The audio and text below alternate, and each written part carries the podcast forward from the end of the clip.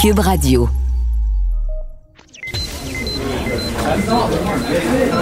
Silence! Veuillez vous lever. La cour présidée par l'honorable François-David Bernier est déclarée ouverte. Entrez dans les coulisses de la justice. Écoutez, vous serez pas jugé. Ils appellent à la barre les acteurs de l'actualité. Oui, votre honneur. Avec François-David Bernier. Avec François-David Bernier. Avocat à la barre. Cube Radio. Bonjour, bienvenue à Avocat à la barre. Aujourd'hui, pour vous, euh, il y a une question que tout le monde se pose en lien avec l'embourbement des euh, hôpitaux. Est-ce qu'on on va avoir à appliquer le protocole de priorisation des soins intensifs aux soins intensifs? On en parle avec euh, Maître Patrick Martin Ménard. on veut savoir, est-ce que ce protocole-là de devoir choisir en quelque sorte qui va vivre, qui va mourir, qui on soigne, qui on soigne moins, est-ce que c'est légal?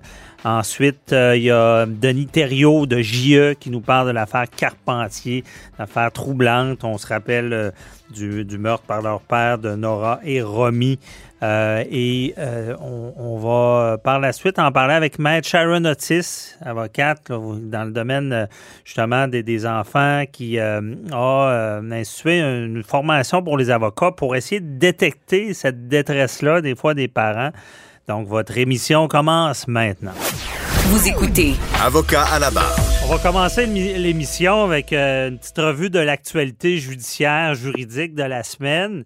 Et on, fait cette revue avec euh, Maître Frédéric Bérard, docteur en droit, chroniqueur à l'émission. Salut. Salut, Maître Dernier. Ça va bien? Ben oui, ça va comme c'est venu, puis quand c'est venu euh, correctement, ça va correctement. Donc, Bien dit. C'est dans, le semi-correct. bon, parfait, ça.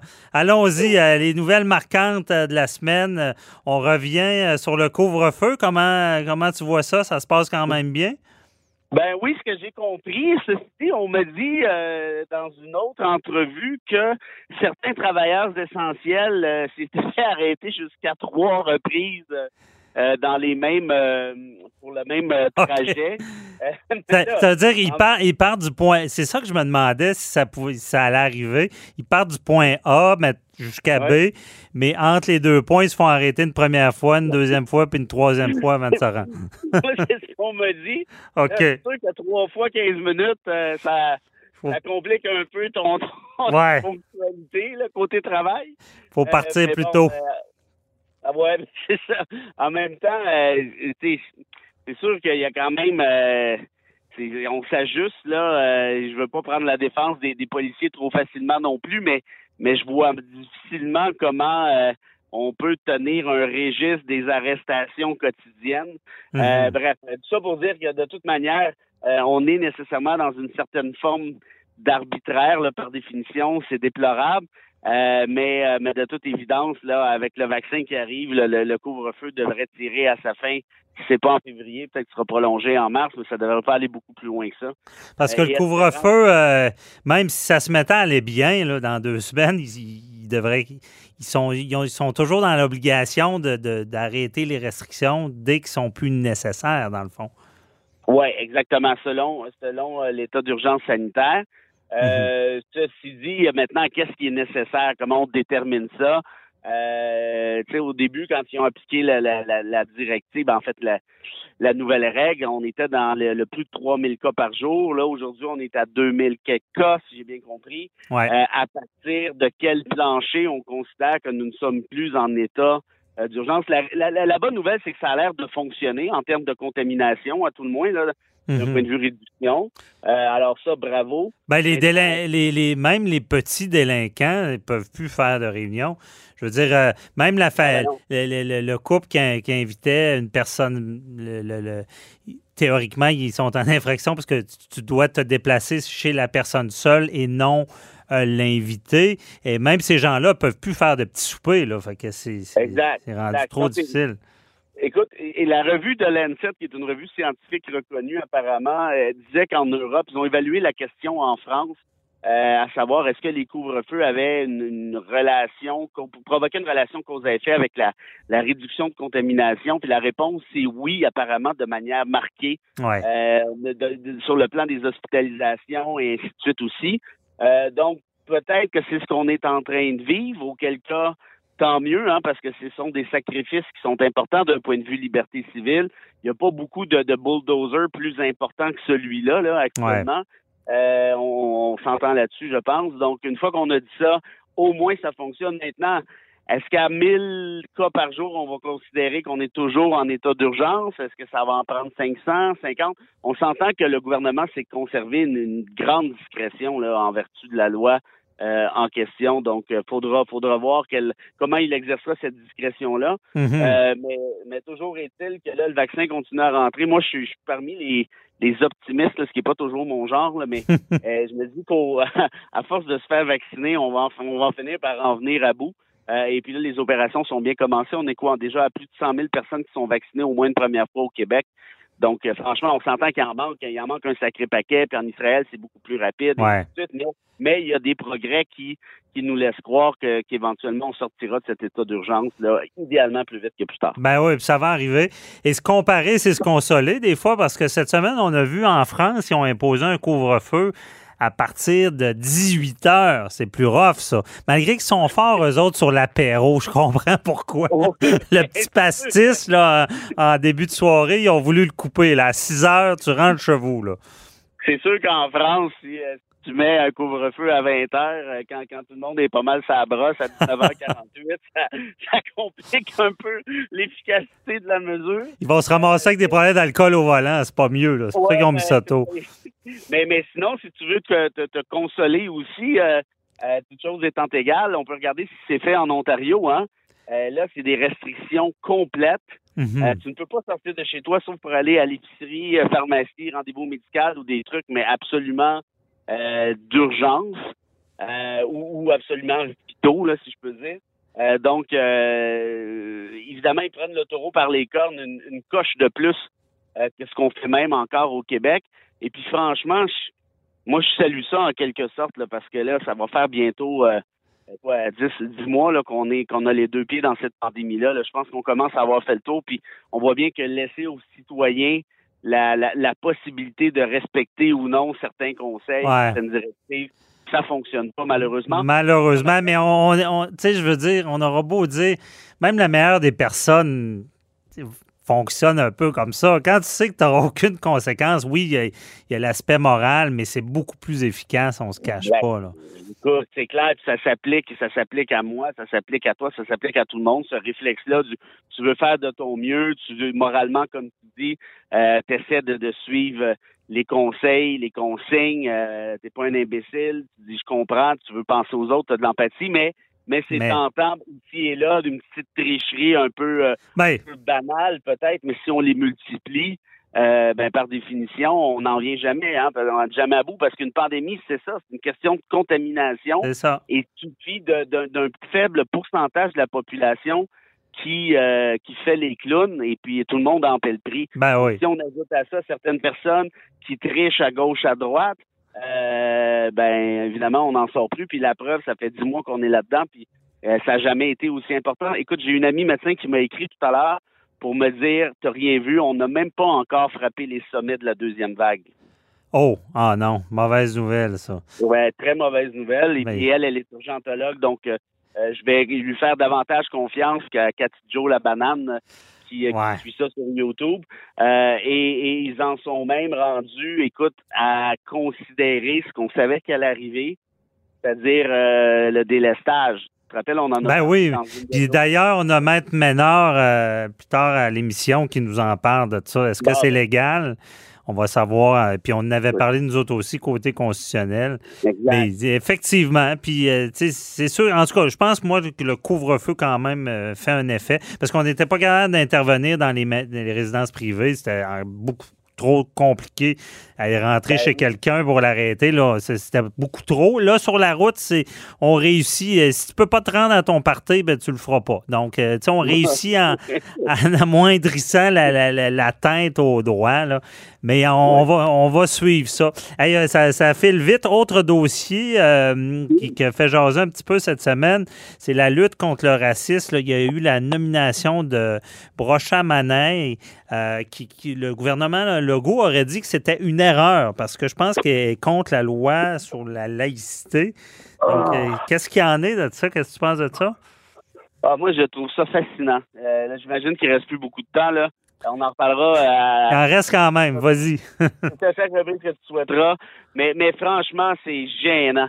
La ville de Montréal qui dit Hey, il y a un problème de racisme. Est-ce qu'il y a du racisme au Québec? Oui. Pourquoi? Parce qu'il y en a partout ailleurs dans le monde, incluant au Québec. Mhm. Sauf que nous, ici, on n'est juste pas capable de nommer les choses par leur nom. Le problème du concept de racisme systémique, il est partout, partout, partout sur la planète, sauf à entendre François Legault ici. C'est le seul dirigeant ou à peu près qui ne reconnaît pas un concept qui est tout simple. Pourtant, ça prend pas de génie, c'est pas du génie nucléaire à comprendre. Le racisme systémique, c'est quoi? C'est est-ce que le système produit des billets discriminatoires? Il y en a qui disent oui, mais c'est ça, c'est de la discrimination, c'est pas du racisme. Ben, de la discrimination basée sur la race. La dernière fois que j'ai regardé, ça s'appelle du racisme. Mhm. Par exemple, si je reçois un CV, est-ce que je vais favoriser un nom québécois francophone pur laine ou un nom maghrébin? La réponse, c'est le nom québécois francophone pur laine. Pas tout le temps, mais dans une proportion plus importante. Même chose. C'est dur à détecter, ça aussi. Là. Euh, Ben Surtout oui, en matière d'emploi, là, tu ne pourras jamais Ben non, prouver qu'ils ont pas, ils t'ont pas pris parce que tu venais d'ailleurs. Ben, ben c'est plus difficile, sauf que la Commission des droits de la personne, c'est ça sa job. Elle a fait des études là-dessus. Puis elle est arrivée avec des constats que oui, ça se fait en milieu de travail, ça se fait d'un point de vue du logement, ça se fait aussi d'un point de vue euh, arrestation au volant, par exemple, ce qu'on appelle le profilage racial. Mhm. Et moi, je, je ne comprends pas. Qu'est-ce- je me sens pas visé, moi, là-dedans, comme Québécois francophone pur laine de région catholique en plus. Je me sens pas attaqué du tout, moi, avec le, le concept de racisme systémique. Pourquoi? Ben, parce que je suis pas raciste, tout simplement. Je me Mhm. dis, ah ben, ben oui, il y en a du racisme. Puis, puis le pire, c'est que c'est, on parle de biais inconscients. Il y a personne qui dit, regarde, toi, toi, toi, puis toi, vous êtes des racistes. C'est pas ça le racisme systémique. C'est de dire qu'on a des réflexes de majorité. Ben, C'est normal, ça. C'est comme ça. en Ben oui. Puis la peur de la différence aussi. ben oui, ben oui, puis c'est correct. Tu vas peut-être favoriser un nom qui a consonance avec lequel tu es plus à l'aise qu'un nom, par exemple, euh, je sais pas moi, d'Afrique, d'Afrique du Nord que tu connais pas du tout. C'est pas grave. Maintenant, une fois qu'on a nommé ce concept-là, ben on fait comme ailleurs dans le monde. On essaie de voir comment on règle le problème en question. C'est pas du génie nucléaire, c'est pas compliqué, c'est pas grave, ça attaque pas personne. Ici, on fait comme si ça n'existe pas. Mhm. Non, non, on n'a pas de racisme systémique. Mais niaises-tu, toutes les études le démontrent. Le barreau le démontre, la Commission des droits de la personne, le SPVM, le SPVM, Maître Bernier, qui a dit oui, on, pra- on, on pratique, il y a du racisme systémique à même ce qu'on fait. C'est les, flics eux-mêmes qui te le disent. Ils l'avouent, ils, ils admettent. Puis toi, François Legault, tu dis non, non, non, la police, je, je sais, moi, t'en fais pas. C'est fascinant. C'est Ouais. juste fascinant. Fait arrêtez de vous culpabiliser, puis arrêtez de faire les momounes, parce que là, vous êtes vraiment momounes. Je vous dis, ah, il y peur, il critiquer les Québécois. Mais on ne critique pas les Québécois. On nomme un concept pour mieux l'attaquer. Oui, mais là, vous ramenez tout ça à la race. Mais s'il y a un problème de sexisme, est-ce que ça se peut que ça se rattache au sexe? Ben oui. Bon, ben, qu'est-ce qu'on fait? Ben, on part de là, on nomme le concept, on essaie de... Ben oui. après. Effectivement, faut pas avoir peur des choses. Il y a, de la. Ben là, il y a- moi, il y a- moi, je ne comprends pas. Ouais. Et là, le, le premier ministre du Québec s'en va planter la ville de Montréal parce que là, il trouve que Brocha Manaille, puis là, divulgation de conflit d'intérêts, moi, c'est mon ami. Ils vont dire que oui, mais là, elle, euh, c'est une, militante antiraciste. Mais qui c'est que tu veux qu'il nomme Ben ouais. commissaire au racisme? Qui c'est que tu veux qu'il nomme quelqu'un du, du Klan? Ah non, c'est un bon point. C'est notre tendance à vouloir classer le monde dans une section. Ah, t'es de droite, t'es de gauche, t'es comme ça. Tu peux pas, tu peux pas avoir des nuances. C'est souvent un problème qu'on voit. Mais là, c'est tout le temps qu'on avait de vrai. Merci, Frédéric Bérard. tu le fais pomper, puis après, tu sais la. Ouais, c'est ça. J'essaie d'éteindre le feu, là. hey, merci. Bonne journée. Puis on se reparle la semaine prochaine. Bye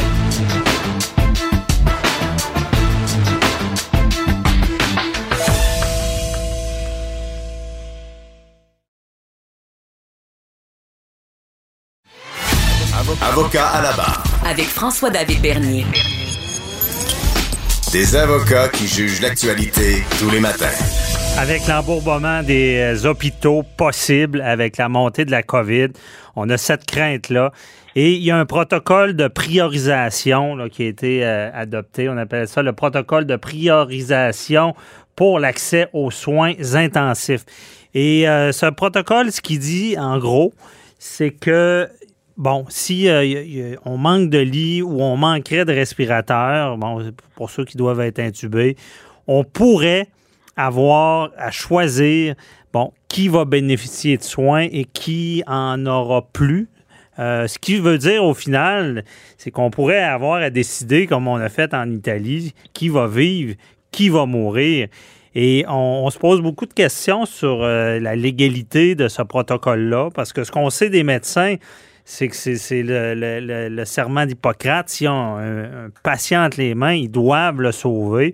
Et de là, là devoir choisir, un, est-ce qu'ils ils peuvent appliquer ce, protocole-là? Et euh, est-ce que même s'il y a des requêtes des familles qui savent que le, leur être cher n'est plus soigné comme il le devrait, il pourrait y avoir des requêtes de fait? Vous voulez éclaircir tout ça? On en parle avec un spécialiste, maître Patrick Martin Ménard, qui est avec nous. Bonjour. Bonjour. Merci d'être là. C'est un sujet qui, est sérieux, euh, dont il faut parler. Et avocat à la, barre de l'avant en se demandant est-ce que ce protocole est légal pour vous? Vous avez souvent fait des interventions devant les tribunaux pour euh, forcer des soins. Est-ce que c'est légal de choisir qui pourrait vivre, mourir? Oui, absolument écoutez, c'est pas ce genre de protocole-là, c'est pas tombé du ciel avec la pandémie. Euh, en fait, ça existe euh, depuis toujours euh, pour des situations justement où on se retrouverait avec un plus grand nombre de patients que les ressources qui sont disponibles. Donc, il y a, c'est clair qu'il y a dans, en pareille situation, il y a toujours des choix qui doivent être qui doivent être faits.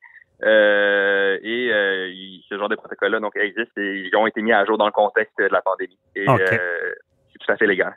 Et ce, ce protocole-là peut pas être attaqué avec les droits et libertés, dans le sens que si on est une famille et là on sait que bon notre proche était à l'hôpital avant euh, et là, on sait qu'avec ce protocole-là, on va, on, va évaluer l'espérance de vie de quelqu'un et sa condition, ses chances de survie. Mais on ne pourrait pas intervenir devant les tribunaux disant que on n'a pas à le retirer des soins intensifs, qu'on se doit de le soigner, que c'est une atteinte aux droits et libertés, euh, par exemple, en fonction de l'âge ou de la condition physique? Écoutez, le, à la base, ce que le droit dit, donc tout, patient en situation d'urgence a le droit aux soins qui sont requis euh, par sa condition, évidemment dans le contexte des ressources qui sont euh, disponibles. Quand on se retrouve dans une situation où les ressources sont limitées, le fait de faire des choix puis de les prioriser selon des considérations médicales euh, est tout à fait euh, permis au niveau mhm. euh, au niveau légal. Ceci étant dit, je vous dirais, dans la pratique, évidemment, euh, on, va tenter tout ce qui est possible et impossible pour éviter de se retrouver euh, dans des situations comme ça. bon, donc là, on, on, parle justement de pénurie de, de ventilateurs pour les patients qui, qui, pourraient en avoir besoin. Dans un contexte comme ça, on pourrait se questionner à savoir est-ce que cette pénurie-là était prévisible, est-ce que le gouvernement a fait les démarches qui étaient nécessaires pour assurer qu'on ait l'équipement dont on a besoin. Mhm. Euh, ça soulève certainement des questions qui sont importantes, qui pourraient, qui pourraient possiblement donner lieu à certains recours davantage au niveau de la responsabilité civile. Mais encore une fois, ce serait des, ce, serait des recours qui, surtout, surtout dans le contexte actuel où on est vraiment dans, dans un contexte de, euh, de pandémie euh, et de pénurie euh, mondiale euh, de ventilateurs. Donc, ce serait des recours qui serait certainement entaché de plusieurs difficultés, de plusieurs défis. Mhm. maintenant, pour ce qui est de s'adresser aux tribunaux pour forcer un hôpital à soigner une personne, je pense que essentiellement, ce qu'il faut se rappeler dans le contexte, même dans le contexte du protocole qui fait actuellement l'objet de discussion, c'est que les personnes, par exemple, qui ne recevraient pas l'assistance de ventilateur doivent quand même être traités avec toutes les ressources euh, disponibles, euh, tous les traitements alternatifs qui pourraient aider la personne. on parle notamment de la prise de la prise de stéroïdes, par exemple, ou euh, Mhm. l'assistance d'oxygène et tout. Donc, c'est pas simplement un, un hôpital pourrait pas simplement s'en laver les mains puis dire voici on choisit ce patient-là et cet autre patient-là on le on le met à l'abandon. Il, y a quand même l'obligation de euh, donner l'ensemble des soins qui sont requis selon les ressources qui sont euh, disponibles. OK, je comprends. Donc, on peut pas le laisser aller. Il faut, faut, avec tout ce qu'on a entre les mains, essayer de le sauver autant. Mais je, frappe un peu sur le clou, mais il n'y a pas un problème en, en enlevant un respirateur à quelqu'un qui n'a besoin pour le donner à un autre. Il n'y a, pas un problème, là? C'est certain que si on regarde, euh, si on est confronté à des situations particulières, puis qu'on regarde chacune de ces situations-là, il y a un jugement clinique qui, qui doit être exercé, puis qu'on pourrait euh, probablement remettre en question. Okay, en de ligne, là, c'est, comme je vous disais, ce sont des situations qui sont qui sont exceptionnelles, qu'on, va vraiment, on va vraiment garder l'application de ce protocole-là pour des euh, pour des situations dans, dans lesquelles on n'a pas on n'a pas d'autres euh, d'autres euh, euh, moyens. Euh, ceci, ceci étant dit, le protocole est quand même appuyé sur des considérations qui sont euh, euh, médicales, en principe, n'est-ce pas? Donc, il ne va pas y avoir de, de favoritisme. On ne va pas faire Mhm. non plus d'âgisme. Évidemment, l'âge est un, est un des éléments qui rentre en ligne de compte à un certain, à un certain moment dans le protocole, mais c'est, pas là le critère euh, principal. Donc, on se doit de bien appliquer le protocole. Si le protocole n'est pas bien appliqué, évidemment, là, euh, il y, a, a d'autres considérations euh, qui rentrent, qui rentrent en jeu. Euh, je pense que les mesures actuelles que le gouvernement nous impose justement à ne pas euh, arriver jusqu'à cette situation. Mhm. Mais c'est pas, un- comme je vous disais au départ, c'est pas quelque chose qui est nouveau, c'est quelque chose qui a toujours existé. Puis on pense par exemple là, à des à des, à des événements là, de nature euh, catastrophique, là, comme par exemple un tremblement de terre en Haïti en 2010. Ce sont des protocoles qui ont été appliqués à ce moment-là aussi. Donc c'est pas, euh, on n'est pas dans une, on n'est pas dans une situation complètement nouvelle. Euh, c'est des situations qui, qui peuvent être déchirantes. Il y a des choix vraiment déchirants à faire. Euh, Mais euh, ce qui est important, c'est que ce soit fait là, puis selon des considérations médicales, que ce soit fait là, dans le plus grand respect des droits des personnes. Puis nous, évidemment, on, tient à s'assurer que ce soit le cas, puis qu'on n'en vienne pas justement à discriminer des groupes entiers euh, de, de, de patients plus euh, vulnérables euh, sans vraiment euh, appliquer rigoureusement le protocole. Mhm, je comprends. Il faut que ça soit très ri- rigoureux, soutenu par euh, une sorte de preuve médicale et non un favoritisme ou euh, parce qu'il y a eu un certain moment, on, on parlait quasiment d'une loterie. Ça, ça peut être possible de dire bon, il va au hasard. Oui, de, ben c'est ça, évidemment. Puis de, de, de, de ce que je comprends du protocole actuel aussi, à un certain moment donné, s'il y a une, une égalité absolue là, au niveau des euh, au niveau du calcul là, des points là, qui persistent là, jusqu'à euh, jusqu'à ce qu'on doive euh, faire un choix entre deux personnes qui sont parfaitement égales, Mhm. qu'on doit euh, qu'on qu'on a des ressources limitées allouées à une de ces deux personnes-là, effectivement, il y a un tirage au sort qui est prévu à ce moment-là. Mais c'est vraiment le dernier, dernier, dernier euh, euh, palier là, de- du, du- du protocole. Puis encore une fois, ce que je peux vous dire que ce que j'espère personnellement, c'est qu'on qu'on n'en arrive pas à cette situation. Ouais. Euh, comme euh, ce, serait, ce serait une première au Québec. Ben oui. Puis vous serez là pour, euh, pour valider que le gouvernement a tout fait en son pouvoir pour pas arriver là. Parce que si j'ai compris, j'ai bien compris, comme recours, il y a ces fameux recours-là qui, qui sont assez tristes en solatium doloris. On a perdu un être cher et on pourrait prouver que le gouvernement n'a pas fait ce qu'il fallait euh, avec tous les moyens nécessaires pour pas que ça arrive. Ça, je comprends qu'il peut y avoir des recours dans ce sens-là. Euh, mais quand même, si on se rendait là, mais on ne veut pas se rendre là, c'est sûr, mais il pourrait y avoir des clients qui rentrent dans votre bureau, ils vous disent, écoutez, moi, je veux, je veux tout faire, tout mettre les moyens pour sauver euh, l'être cher, qu'elle soit soignée euh, avec l'équipement adéquat. Donc, qu'est-ce que vous faites dans ce temps-là? Vous allez, vous allez étudier le dossier, vous allez, c'est quoi la première étape?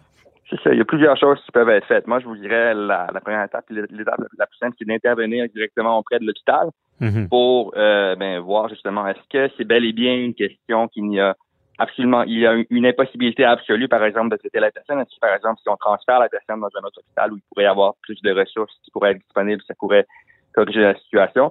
Euh, on peut pas simplement, je vous dirais, c'est un petit peu souvent un, genre de réflexe qu'on voit dans le système de santé. Là, on applique, euh, on applique euh, un protocole ou une ligne directrice sans vraiment trop se questionner ou sans vraiment mhm. trop euh, valider s'il n'y aurait pas des alternatives. S'il existe des alternatives, évidemment, je pense qu'on peut que elles doivent être mises en place. On peut, on peut pas simplement dire alors voici dans l'hôpital X, on n'a plus de ventilateur et on a un certain nombre de patients ici qui en ont besoin, donc on va laisser ces patients-là qui en ventilateur. S'il y a une possibilité qu'il y en ait qui puissent bénéficier de ça ailleurs, mais on mhm. devrait considérer évidemment euh, un transfert. Donc ce genre de ce genre de questionnement-là doivent être constant dans une situation comme celle-là. Puis nous évidemment, si je vous dirais, c'est probablement ce qu'on ferait. S'il y avait des familles qui nous contactaient avec euh, ce genre de problématique-là, on interviendrait de façon urgente là, auprès de l'hôpital pour euh, tenter de, de, de, de, trouver les, des, des, solutions qui puissent faire en sorte que la personne reçoive les soins dont elle a besoin. Je comprends. Vous allez veiller au grain à savoir que le protocole est appliqué d'une manière rigoureuse et appuyé de, de, preuves scientifiques ou de, de, documents scientifiques et ce n'est pas au bon hasard ou euh, sur une préférence ou sur des préjugés, on comprend bien. Euh, parce que des erreurs, ça peut arriver. Je comprends que certaines familles pourraient être inquiètes. Euh, quand on sait que tout est fait dans les règles de l'art, déjà là, euh, c'est moins difficile à accepter. Mais euh, effectivement, on, espère euh, pas se rendre là. Je J'ai pas eu trop le temps de vous poser la question. On se reprendra à savoir si le médecin, lui, même s'il y a une directive, pourrait refuser d'appliquer de, le protocole. Ça, pourrait-il arriver en 30 secondes? Le, il y a une grande part dans ce protocole-là qui est faite au jugement clinique euh, du médecin. Du médecin, OK. Euh, c'est ça. Donc, dans le sens que, évidemment, pour, euh, pour, pour évaluer justement l'expérience du protocole, il y, a, il y, a, une part de, il y a une part de jugement clinique. Euh, bon, maintenant, à savoir, je pense que si vous, euh, évidemment, on, on, peut rentrer dans, dans, dans, un débat électrique à savoir jusqu'où on peut aller, si on est en mhm. accord ou non avec, avec ces directives. C'est évidemment, ce, serait, ce serait un débat extrêmement fertile. Nous, on s'en tient vraiment au niveau du droit. Puis, on, on veut, on veut s'assurer que le droit des patients va être respecté. C'est bon. Merci beaucoup, euh, Maître Patrick euh, euh, Martin Ménard. Ça nous éclaire dans ce dossier-là. J'espère qu'on ne se rendra pas là, comme vous le dites bien. Bonne journée. Bye-bye. Merci. Bonne journée.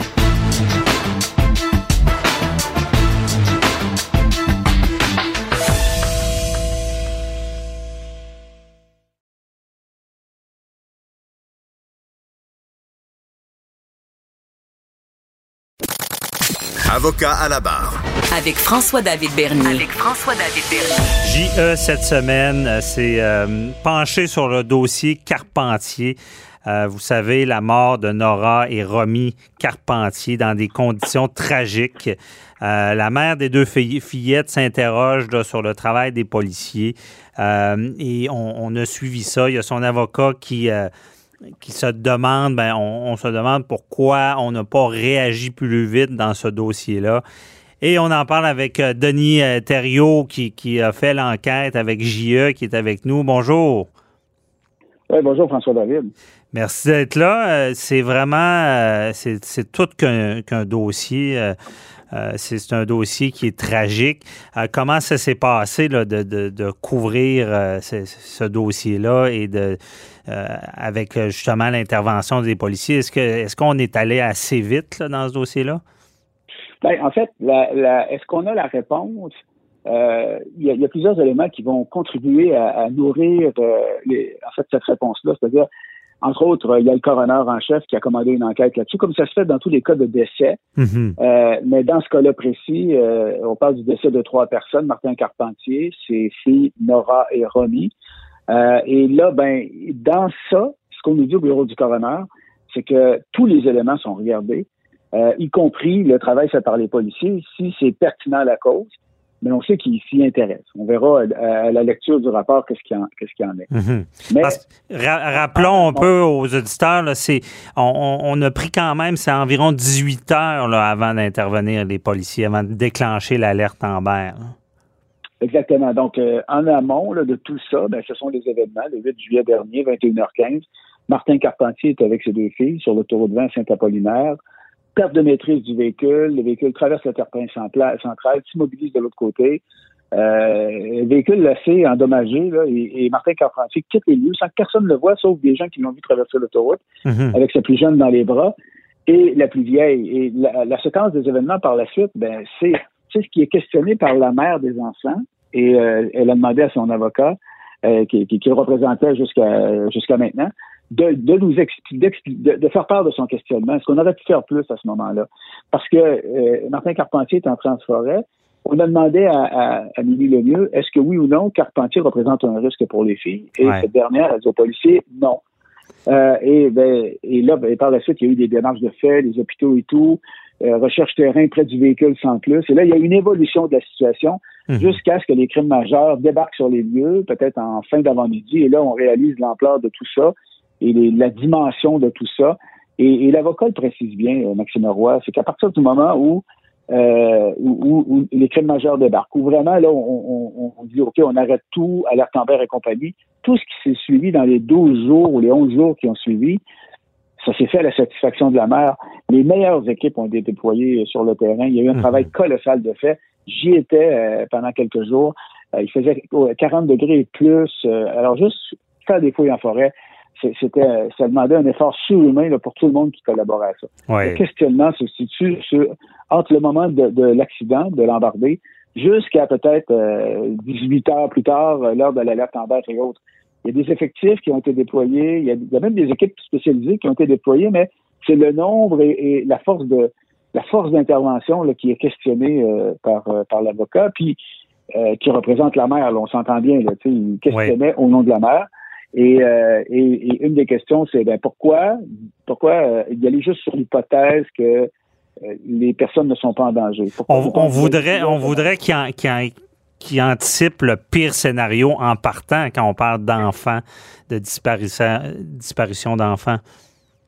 Ben, ben, le pire scénario, euh, c'est pas nécessairement qu'il qu'il va aller les assassiner. Mhm. Le pire scénario, ça peut être aussi des. C'est qu'ils sont en détresse, confus, très blessés, mais qui réussissent quand même à, à, à rentrer en forêt et puis euh, qui, qui, qui s'écroulent euh, peut-être 1000, 2000 pieds plus loin, puis que on, si on y va pas tout de suite, il y a un sérieux problème. Tu sais, en fait, il y a plusieurs scénarios. Là, on s'entend que c'est vraiment le pire qui s'est produit. Ouais. Mais euh, la question posée euh, par la mère, par le biais de son avocat, c'est ce qui est est-ce que tout a été fait à ce moment-là, puis est-ce qu'on est-ce qu'il n'y aurait pas eu lieu de- d'envisager plusieurs scénarios pour euh, faire les recherches différemment? Euh, L'expert consulté en affaires policières, euh, M. Ferland, disait c'est sûr que si tu y vas en partant avec un scénario où les filles sont en danger par rapport à leur père, c'est pas la même chose qui se serait produit. Mhm. Mais au-delà de tout, et en conclusion de tout ça, ce que demandent les gens, c'est une escouade spécialisée qui pourrait comporter des policiers d'un peu partout en province pour faire des recherches, euh, là, pour, pour, pour s'activer, pas faire des recherches, mais pour prendre le, le- le contrôle d'une opération en cas de disparition. Un peu comme à l'époque, ceux qui se rappellent à l'époque, il y avait, par exemple, Carcajou, euh, pour le crime organisé, des policiers d'un peu partout, euh, spécialisés, et ils, n'étaient dévoués qu'à ça. Euh, alors, il y avait l'expertise, ils savaient quoi faire dans telle situation. C'est ce qui est, c'est ce qui est demandé, parce qu'il faut pas juste dire, bon, OK, qu'est-ce qui a marché, qu'est-ce qui n'a pas marché. Mhm. L'avocat euh, Roy a très bien formulé la question, mais après ça, qu'est-ce qu'on fait? C'est ça qui est important. Ben, c'est de rapidement mettre les effectifs en place pour retrouver les enfants sans, euh, sans qu'il y ait de délai. Puis dans, dans les cas d'alerte en berre, c'est pas la première fois qu'on en parle. Souvent, c'est ça qui est reproché. C'est le, le temps qu'elle est déclenchée. On dit que parce que euh, lor- lorsqu'on parle de disparition d'enfants, c'est euh, le- les, premiers les premières heures sont souvent critique et c'est là qu'il faut agir. Et ce qu'on veut, dans le fond, ce qu'on dit, c'est s'il y avait une équipe spécialisée, ben rapidement, ils vont faire ce qu'il faut euh, pour, pour peut-être retrouver les enfants. Oui, et dans le cas de l'alerte Amber, il faut que faut qu'on comprenne bien que ce qu'on envoie, euh, par exemple, ça va être euh, bon, là, aux nouvelles, on en parle, il y a le, le téléphone cellulaire qui va euh, émettre un cri strident là, avec alerte Amber. On, bon, Mhm, ça, c'est ouais. ce qu'on voit, mais il faut bien comprendre que c'est une mé- mécanique qui est quand même euh, assez euh, pointue pour les policiers avant. Euh, il y a beaucoup de travail qui se fait pour en arriver là. là. Ouais. Et puis il y a des critères qui sont très stricts et très, tu sais, que les policiers expliquent Ben à oui. chaque fois. Là. Parce que c'est vrai, assez, euh, dans, dans ce cas-là, c'était pas le temps de l'alerte médiatique, mais l'organisation de l'équipe policière à, à faire un périmètre de, de l'endroit et chercher rapidement. Là. Ben, en- en- entrer en forêt et autres, ben, c'est Ouais. la question qui est posée euh, par le, cet avocat qui représente Mme Lemieux, la mère de, de Nora et Romy. C'est à partir du moment où, où- pourquoi tout ne s'est pas fait dès le départ? Dans le fond, c'est la question qu'il pose. Mhm. Ben- la, la Sûreté du Québec, euh, la soirée même, a fait savoir à l'émission JE euh, que, que bon, euh, maintenant que tout est fini par rapport à l'enquête et autres, pour ce qui est de la Sûreté du Québec, il ne faut pas perdre de vue que le bureau du coroner fait son enquête là-dessus et, et la Sûreté va prendre acte des recommandations et de ce qu'il y a dans ce rapport du coroner. Mhm. Et euh, l'avocat terminait en fin d'émission en disant euh, bon, il y a- il y, a des questions qui sont posées à la Sûreté du Québec et si jamais ben, les, les réponses sont pas satisfaisantes ou, ou euh, on ne peut pas répondre pour X, X raisons, est-ce qu'il faut il faut se poser la question, est-ce qu'il ne devrait pas y avoir une enquête publique là-dessus? Mhm. Parce que c'est un peu ce qui est ce qui est reproché à la SQ, c'est euh, vous faites votre travail, mais on, on voudrait plus de transparence, savoir euh, où il y a pu avoir des erreurs, euh, sans, sans vouloir je- je- jeter la pierre, mais savoir exactement comme où on peut apprendre de leur intervention. Ben, euh, c'est un peu ça, parce que dans le fond, le, questionnement qui est posé par le, par la mère des enfants, par, par son avocat, c'est- ça. Puis c'est simplement d'avoir des réponses parce que ces questions-là, elles se les posent depuis que ça s'est produit. Mhm. Euh, et euh, la démarche, c'est ça, c'est pas de dire euh, euh, bon, ça c'est pas correct, ça c'est correct, c'est pas ça c'est pas correct, c'est d'abord de savoir qu'est-ce qui s'est passé, puis est-ce qu'on aurait qu'on aurait pu faire mieux? Ouais. la question qu'elle pose. Puis ce genre de questions-là, une, une chose qu'il faut être certain, une organisation de l'ampleur de, la- de la Sûreté du Québec euh, a des mécanismes bien rodés pour euh, faire un post-mortem. Et je sais qu'il a été fait à la suite de ça. Mhm. Les, gens sur place ont probablement toutes les réponses. euh, c'est ce que disait la Sûreté du Québec dans sa communication à la suite de la diffusion de l'émission jeudi. C'est que là, il y a une enquête du coroner et le coroner va, regarder tout ça et après, la SQ va prendre acte de ça. Mais la- l'avocat euh, qui représente la mère des enfants disait bien, ce sont les premières heures où les questions se posent parce qu'après ça, c'était, puis je l'ai vu sur place aussi, c'était les meilleures équipes qui étaient là Mhm. et en, en nombre euh, partout, puis des, des gens qui travaillaient dans des conditions qui n'étaient pas évidentes. Puis en Ben plus, oui. des, des- des policiers, il y a des, des pompiers qui ont embarqué dans les recherches. Il y, a, il y a des bénévoles aussi, il y a des organismes de recherche bénévoles qui ont, qui ont travaillé euh, en étroite collaboration avec les policiers là-dedans. Les conditions étaient vraiment euh, euh, extrêmement difficiles. Puis il y a aussi les gens sur place, ça faisait partie de la dynamique, le, le territoire qui avait fouillé, le nombre de camps de chasse, chalets, roulottes et autres Ben oui. qu'il y avait à vérifier. C'était, colossal comme, comme tâche. Alors, ça a été dit dans l'émission, puis euh, moi, je l'ai vu. C'est, Mhm. c'est vraiment, là, à partir de...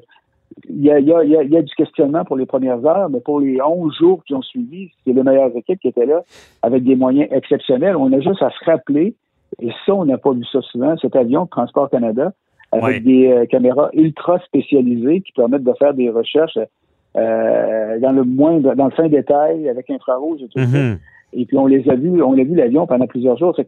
En termes de, de, d'efforts, de moyens, je pense que rien n'a été négligé. Non, c'est impressionnant ce qui a été déployé.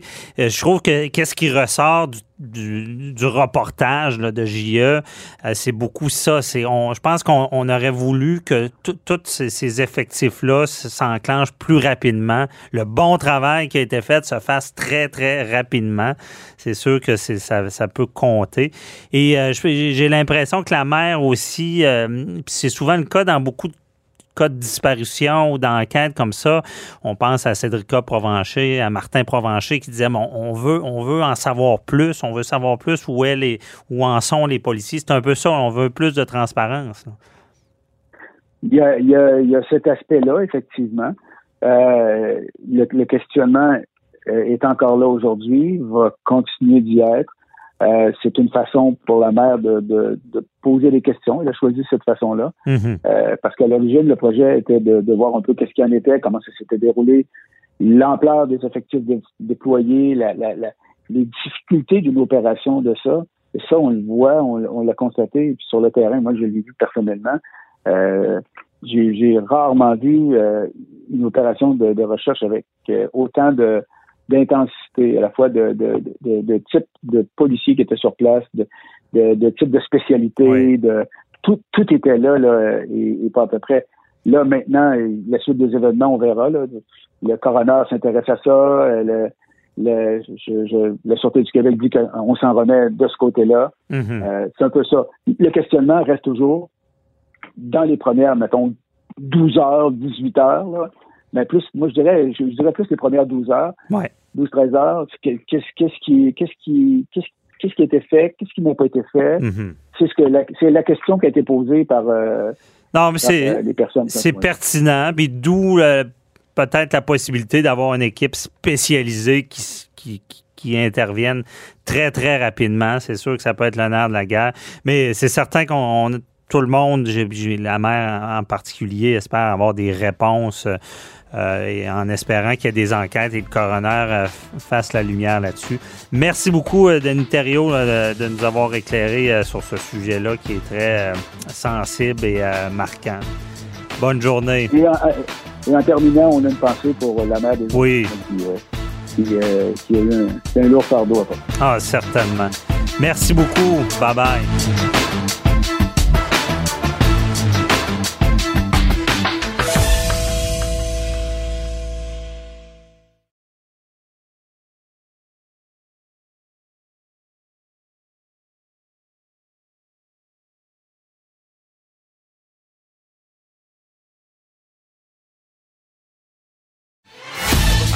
Avocat à la barre. Avec François-David Bernier. Des avocats qui jugent l'actualité tous les matins. JE est revenu euh, cette semaine sur un sujet très, très déchirant qui, qui nous. C'est l'affaire Carpentier. Rappelez cette affaire de l'homme qui, qui a un embardé avec sa voiture, euh, il disparaît avec ses enfants et malheureusement, on les retrouve décédés dans le bois. Lui, il se suicide. Et là, il y a un questionnement qui, qui s'amorce, à savoir les fameuses alertes Amber. Est-ce qu'on est assez rapide? Est-ce qu'on aurait pu faire mieux? Et euh, JA enquête là-dessus.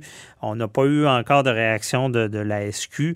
Euh, c'est pas de, de, jeter la faute sur la SQ, c'est de savoir le processus, est-ce qu'il fonctionnait comme il faut. C'est des dossiers déchirants. Ça affecte tout le monde. Et on va un peu plus loin. On a entendu tout à l'heure Denis Thériault de JE, justement, qui nous en parlait.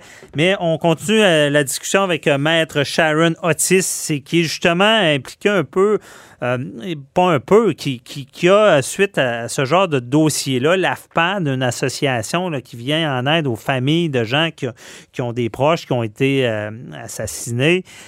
et il y, a des professionnels qui interviennent là-dedans. Il y a des formations maintenant que ça a été institué par Maître Otis, qui est avec nous euh, bonjour, Maître oui. Otis.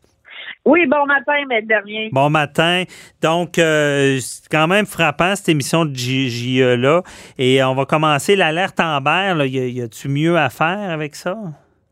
Bien, c'est certain. C'est certain que d'avoir, je suis, euh, bien évidemment, on ne connaît pas tous les détails sous-jacents au fait que ça a pris 18 heures avant de déclencher la fameuse alerte Amber parce que ce que j'ai vu dans les médias, à tout le moins, c'est que la mère ne semblait pas être inquiète pour le pour la, la sécurité ou la santé de ses deux petites filles au départ, mais bien évidemment au fil du temps là, ça a peut-être ça a peut-être tardé les choses, mais il y a peut-être aussi du, au, du niveau euh, du côté pardon policier. Euh, est-ce qu'on a fait tout ce qu'on pouvait faire dans l'immédiat? Est-ce qu'on a été assez rapide? Est-ce qu'on a été rigoureux, diligent? Est-ce qu'on a agi avec célérité? C'est ce qu'on mm-hmm. C'est les problématiques, mais sauf que ça me ça me surprend pas. J'aurais aimé par, par contre que la police et disent que finalement c'est quoi la, la, la peut-être pas l'avait vu, mais qu'est-ce qui a fait en sorte que ça a pris 18 heures. on attend 18 heures, mais non seulement ça, euh, les effectifs, là, le temps que les effectifs arrivent sur le terrain, commencent à chercher, parce que ça a été très long, ça a été 12 jours de recherche, ça a été le, la, la, l'enquête la plus longue de, de, des alertes en berre qui ont été déclenchées. Donc, j'ai beaucoup de questionnements, moi, par rapport à ça. Là. Mhm. Effectivement. Est-ce qu'il y a lieu euh, que lorsque ça concerne des enfants, vous êtes bien avisé à ce sujet-là, euh, il n'y a même pas de question qui se pose si le parent pourrait être violent ou pas? Est-ce que ça pourrait être ça les solutions? C'est-à-dire que je pense, dans ce cas-là, encore une fois, comme dans le dossier Turcotte, on parle d'une d'une séparation. Est-ce que la séparation était bien vécue ou pas? Ça, on ne peut pas le savoir, mais cependant, M. Carpentier a quand même mis fin au jour de ses deux enfants. Euh, On parle d'un infanticide et euh, il s'est suicidé par la suite. Donc, est-ce qu'il allait bien? Les gens de son entourage disaient, bon, il semblait bien aller, etc. Mais on était dans un dans une situation de séparation. Moi, je Mhm. pense que lorsqu'on est dans une situation de séparation et qu'il y a des enfants de bas âge, parce qu'on parlait d'enfants de 6 et 11 ans, euh, c'est très jeune. Ils n'ont pas de cellulaire comme des adolescents, par exemple, de 16, 17 ans, euh, qui ont le cellulaire dans les mains, euh, quasiment greffé dans la main, euh, qui peuvent rejoindre l'autre parent s'il y a quoi que ce soit. Donc, à ce moment-là, je pense qu'on devrait redoubler de, de, de, vigilance, pardon, et euh, peut-être mettre le tout en branle plus rapidement. OK. Parce que dans ce dossier-là, c'est ce qui est spécial, parce que ce qu'on on a comme information, c'est que euh, la séparation venait pas d'arriver, puis vous allez peut-être pouvoir nous éclairer là-dedans, parce qu'en en matière familiale, vous avez l'expérience. La séparation venait pas Il est- Je crois que autant euh, la mère des enfants avait un nouveau conjoint déjà. Le monsieur Carpentier avait aussi une conjointe. On l'a vu dans les médias. Euh, et là, il part en voiture, va manger une crème glacée, puis il semble quasiment arriver quelque chose est-ce qu'il a perdu la tête durant le trajet. Euh, est-ce que c'est en droit familial, on voit ça, des fois des séparations qui se passent bien au début, mais qui, qui deviennent euh, toxiques comme ça euh, plus tard, même si euh, les, les- les- parents ont des nouveaux conjoints? Ce que je vois sur le terrain, c'est beaucoup plus en- de l'ordre de la DPJ. Mhm. Parce que un conflit de séparation, un conflit parental euh, qui perdure en raison de la séparation, d'une séparation qui est mal vécue, euh, à ce moment-là, c'est un motif de compromission et euh, les- parce que les enfants sont en conflit de loyauté. Et donc, c'est là où, on- où est-ce qu'on voit ce genre de situation-là, c'est-à-dire une, une séparation pour laquelle ça va pas bien et ça perdure dans le temps et euh, il y a un manque de communication, il y a un peu de vengeance des fois de part et d'autre, euh, il, y a, une difficulté surtout à communiquer, à bien communiquer et à communiquer peut-être uniquement pour le bénéfice des enfants. Donc, c'est ce qu'on voit généralement, mais en familial pur, je dirais que c'est beaucoup plus rare. OK. Est-ce que, euh, parce que là, on s'entend que c'est un niveau, euh, c'est loin, ça frappe l'imaginaire, mais est-ce que des fois, les- il y a des parents qui, qui, qui font vivre à leur enfant, qui, font du tort à leur enfant parce qu'ils en veulent à l'ancien conjoint, conjointe? Ben, définitivement, ça, ça arrive qu'on voit ce genre de, de, Mais vous savez que euh, lorsque moi je vois ce genre de cas-là, c'est que c'est rendu des dossiers qui sont judiciarisés. Donc les juges ne sont pas fous non plus, hein, vous comprenez? Donc ils sont habitués à ce genre de de, de cas-là. Ils ne voient que de la, des dossiers généralement de la DPJ. Donc sont habitués, posent des questions euh, supplémentaires dans l'éventualité pour s'assurer et, et, et euh, tenter le terrain là. Euh, ils en ont vu d'autres, donc euh, se laissent euh, plus difficilement endormir, vous comprenez, parce que en DPJ, la preuve, oui, elle est sous la base d'un rapport initialement qui est fait par la DPJ, mais par la suite, je dirais que principalement, c'est une preuve testimoniale, c'est-à-dire par les témoins, les parents viennent témoigner. Euh, donc, c'est- plus difficile à, à, à, jauger, mais les, les juges en ont vu d'autres. Mais en droit familial, les séparations, de vous voir ça, ce qu'on appelle l'aliénation parentale, le parent qui aime pas l'autre ou qui, qui a une rancœur de séparation qui, qui, qui projette ça sur les enfants, ça doit arriver à différents niveaux. Là. Ça arrive, mais je vous je, je, pense que la population est maintenant avec le système qui est en place et les gens qui sont de plus en plus éveillés au bien-être des enfants, aux à l'intérêt des enfants.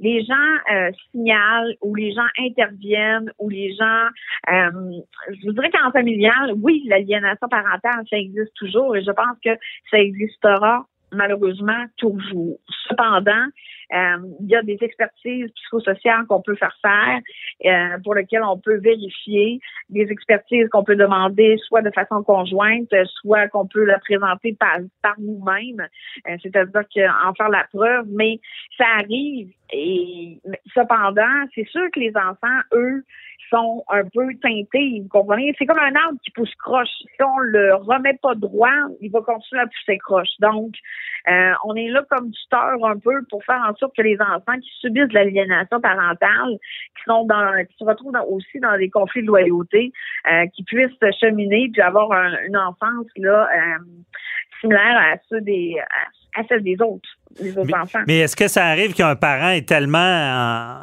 fort fâché de la séparation qui, qui, rejette ça tous ses enfants? Est-ce que ça pourrait arriver qu'un parent veuille faire du mal aux enfants pour faire du mal euh, à l'ancienne, à l'ancien conjoint ou à l'ancienne conjointe?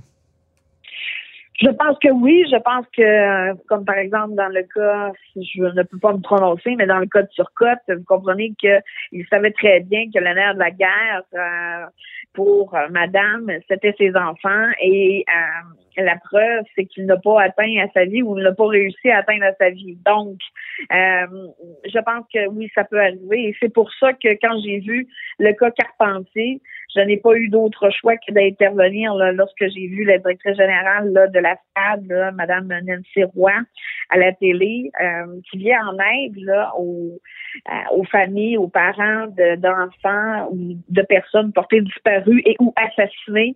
C'est là où est-ce que je suis entrée en communication avec elle euh, pour, pour faire la liaison avec le barreau. Parce qu'avec le barreau, parlons-en. Euh, vous avez institué une sorte de formation pour les professionnels, pour, faire face à ce genre de drame-là. Il y a des avocats qui, qui, sont avec des personnes qui ont vécu ces drames-là. Oui, euh, dans le fond, le 4 février prochain, euh, Madame Nancy Roy ainsi que moi-même, euh, on va offrir euh, une formation. Moi, je serai là à titre de modératrice, mais somme toute pour expliquer pourquoi j'ai eu cette idée-là, parce que nous, à titre d'avocat, on n'est pas formés, vous comprenez, pour voir nécessairement la détresse psychologique ou parce que les gens passent pour la plupart dans nos bureaux au préalable. Donc, c'est soit des, des séparations euh, mal vécu, mais c'est certain que c'est rare qu'on voit qu'un couple ensemble, uni encore, euh, qu'un des deux parents fait ce genre de geste-là. Mhm. Dans le fond, c'est pour détecter ça, hein, euh, y aller en prévention, réussir à avoir des signes. Exactement, exactement, parce que on n'est pas formé pour ça. Euh, bien évidemment, on a le, GBS, le gros bon sens, mais somme toute, et je m'en voudrais euh, d'avoir passé à côté euh, d'un élément important. Et donc, je pense que cette formation-là va aider à tous les professionnels, à tous les avocats, parce que c'est donné par le barreau, mm-hmm. à tous les avocats qui pratiquent principalement soit en matière familiale ou soit en protection de la jeunesse. Je comprends. euh, puis on rappelle l'AFPAD, qui est l'association qui vient en aide justement à des, familles endeuillées comme ça, qui, où est-ce qu'il y a eu euh, de la violence ou des, crimes, des meurtres. Donc, euh, très, très bonne initiative parce qu'effectivement, c'est ce qui ressort de JE, c'est ce qu'on veut dire, que ce soit l'alerte Amber ou les professionnels qui interviennent dans ce domaine-là. Le nerf de la guerre, c'est de détecter le plus rapidement possible et s'il y a un problème, que l'alerte Amber soit enclenchée le plus rapidement possible. Détecter et réagir. Oui, c'est ça, bien dit. Merci beaucoup, M. Sharon Otis. Euh, on se reparle pour un autre dossier. Bonne journée. Ça fait plaisir. Bye bye. Bonne journée, au revoir.